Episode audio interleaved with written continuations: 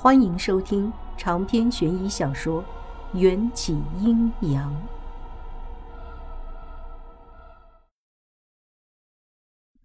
我看的全身的汗毛都竖起来了，不由想起医学课上见过的那些铁线虫标本。外婆用手指把头发梳梳顺，好像在清点头发的数量。元宵，你把这些头发拉住，别让他们逃了。好，我心惊胆战地接过头发，在手指上绕了一圈，抓紧。头发被拉直后，乌光闪闪，呈现出一种类似钢丝的色泽，并且更加疯狂地扭动起来。你想要干什么？别乱来啊！牛翻天被五花大绑，又看见外婆卷起袖子，嚎叫得更加大声。很好。外婆扳起牛翻天的下巴，以迅雷不及掩耳的速度，把整只右手都伸进了牛翻天的眼睛里。牛翻天极度惊恐的，竟然忘了大叫。我想，这大概是他经历过的最恐怖的事情了吧。外婆的手在牛翻天的眼眶里翻找了半天，一会儿把眼珠推到左侧，一会儿又把眼珠挪到右侧。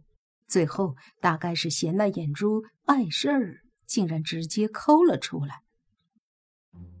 十一、十二，弄干净了。这玩意儿钻进眼睛不会瞎，可一旦钻进脑子，就能让人变成傻子。外婆把那只挂在眼眶外面的眼珠子重新推回牛翻天的眼皮儿里。极其嫌弃的把头发扔在地上，用力踩了两脚。我和孔章也松了口气，擦擦额头上的汗。牛翻天石画了半天，才想起来再去摸摸自己的眼睛。还好，他的眼睛和从前一样漂亮。这他妈啥玩意儿啊！牛翻天后怕的把头发踢远。大概。是黑苗巫蛊中的一种用来自保的蛊毒，就是在遇到危险的时候长出头发，将自己包裹起来，犹如蝶虫结茧。一旦危机过去，便可破茧重生。外婆好似背书一样熟练地讲述着，空洞的眼睛却一直盯着墨玉棺椁。我想起之前外婆说棺椁已经被人打开过，越发的疑惑。大块头，本棺里面装的是什么？十块大石头，用力砸开。外婆给孔章使了个眼色，孔章点点头，让我们全部后退，扛起一块一米多宽的石头，重重砸在墨玉棺椁上，咣当。棺椁盖儿应声而碎，我们全副戒备，空气里扬起了成片的灰尘，棺材里却静静的，什么动静儿也没有。灰尘落下后，我们才看清楚了，棺椁里已经被密密麻麻的黑色长发填满了，那些头发一根根好似活的，相互缠绕。扭动，叫人恶心的头皮发麻。头发里好像有一个粽子。我注意到头发里还躺着一个人样的物体，那物体一动不动，全身都缠绕着厚厚的黑发，仿若一个黑色的木乃伊。孔章祭出手腕上那串狮驼铃，挡在我们身前。那粽子悠悠地从棺椁里坐了起来，双手用力扯着盖在身上、脸上的头发。别激动，是我景千夏。粽子说话了。景千夏，我蒙圈了。这女人不是半个月前就死了吗？她还诬陷我是我害死了她。怎么会活生生的出现在两千年前就被封死的棺椁里，还浑身长满了头发？景千夏拨开那些头发，毫发无伤的从棺椁里走出来，手里还抱着一个小婴儿。不好意思，吓到你们了。这是阿珍的孩子，活的。我们都愣在原地，谁也没有伸手接孩子。景千夏只能把孩子放在地上，隔着薄薄的裹布，传来了微弱的啼哭声。我就想，无言老道怎会诬陷是我家元宵杀人？原来这场戏从头到尾都是你景千夏自编自导自演。你和这墨玉棺椁的主人究竟有何关系？外婆恨恨地说道，从口袋里掏出一条黄草鞭。一般情况下。外婆外出的时候，除了随身携带一些对付鬼怪的符咒法器，还会在腰里绑一根专门用来抽人的黄草搓成的细鞭。您老猜对八成，这场戏我只是导演，编剧另有其人。我也是被人抓进这里的。那些人威胁我，如果不乖乖把王元宵骗来这里，就把我永世关押在秦墓里。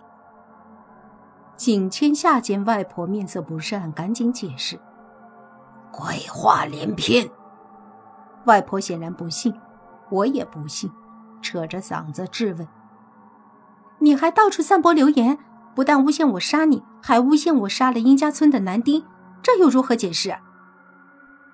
景千夏无力的摊开手：“起先我真的以为是你一张符咒把我拍死，才去向我师傅告状。”还有殷家村的男丁也确实因你而死，这一点我可没胡说。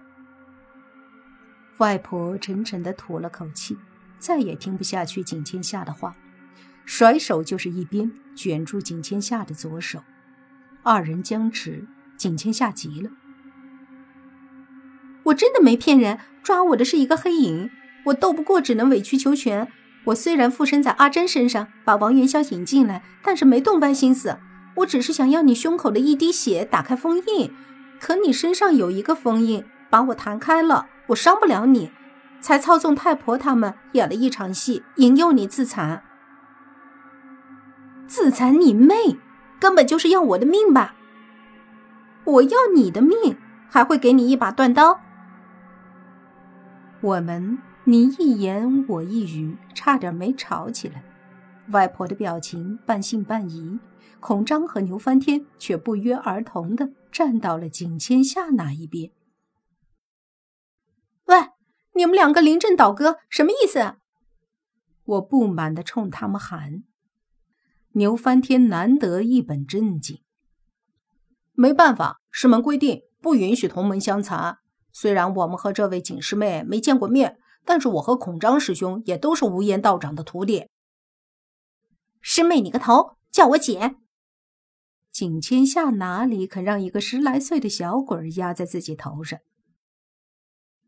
牛翻天也不甘示弱。你用头发戳我，这仇我还记着。你再多说，我就站对面去。听着他们斗嘴，我只觉得头顶天雷滚滚。原本四对一的局势突然扭转，对方三，我们方二，而我根本就不会与人动武。只靠外婆单打独斗，绝对毫无胜算。孔章恭敬地对外婆抱拳，然后比划了一番，好像是在商议能不能让他们把景千夏带回去处置。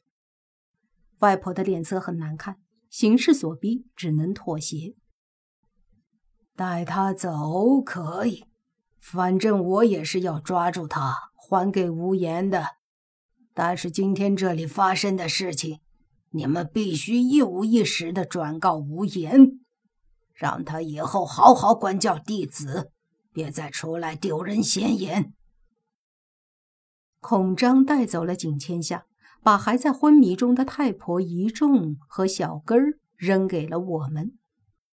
外婆看起来很疲惫，让我给顾安打了个电话，让他来接人，就匆匆往家赶。回家的路上，外婆拉着我的手，意味深长：“元宵，你可知道秦墓的主人是谁？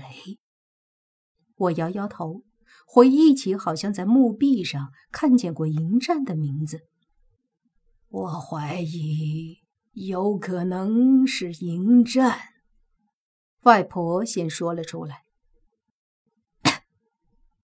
我正在喝水，被呛得不轻。我只是怀疑，外婆和你一样都不知道迎战的真实身份。不过有一点可以肯定，秦墓里的封印就是为了防迎战的。难道抓住景千下的黑影就是迎战？不像，迎战要能取回肉身。此刻就不会安安分分的在神龛第七层等你了。我们快走到家门口，我还想继续问，外婆神秘兮兮的对我摇摇头。门口等着，我叫你进来，你再进来。好。我盯着外婆的背影，发现她的背耸得更加严重。衣服裤子上好几处都破了，头发里还落了许多灰。当然，刚从秦墓里出来，我也好不到哪儿去。一路上，别人都把我们当成了两个乞丐。从前我不相信自己的命格，发生了那么多事情之后，我不得不信自己从一出生就倒了血霉了。外婆在房间里一会儿动动茶碗。一会儿挪挪花瓶，过了好一会儿，才喊道：“进来吧，外婆怕有人进来捣乱，在家里设了几个结界，现在好了。”我鼻头一酸，外婆说的“有人”，恐怕指的就是无言老道来找我寻仇这件事吧。都是我连累了外婆。傻孩子，这都是命。外婆说话的声音哑哑的，不知是累的还是有所触动。行了，我回房休息，你们两个好好聊聊吧。房间里只有我一个人，外婆说胡话了吧？我目送外婆进屋，想去打水洗澡，一转身跌进一个熟悉的怀抱。迎战。我看见他的脸上乌云密布，好似随时就能掀起一阵冰雹。我的心猛地揪了一下，眼泪立刻狂飙出来，一拳打在他的胸口。老娘好不容易死里逃生，你摆一张臭脸给谁看？迎战的唇微微开启，又紧闭起来，握住我的拳头。该死！你去了一个我进不去的地方。有一点可以肯定的，那个主墓室里的封印就是为了防迎战的。外婆的话回荡在我的脑海，我大概知道迎战生气的理由了，一下破涕为笑。你是不是在担心我？我对满身是伤的丑小鸭没兴趣。他霸道的掐住我的脖子，冰冷的唇贴着我的耳廓。但你最好给我记住，你的命是我的，能杀掉你的也只有我一个。那一天，迎战的怒火没有得到平息，说完那句分不清是恶意还是怜惜的话，就消失在我面前。洗澡的时候。我发现胸口的伤又流血了，浑身上下也布满了许多细碎的小伤口。在秦墓的时候太紧张，感觉不到痛，现在淋在温水里，肾上腺素恢复了正常的水平，伤口碰到水麻辣辣的疼。我换上干净的睡衣，舒服的躺在席梦思上，一夜无梦。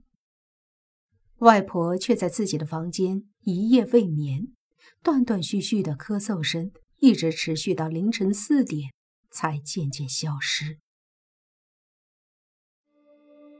长篇悬疑小说《缘起阴阳》本集结束，请关注主播又见菲儿，精彩继续。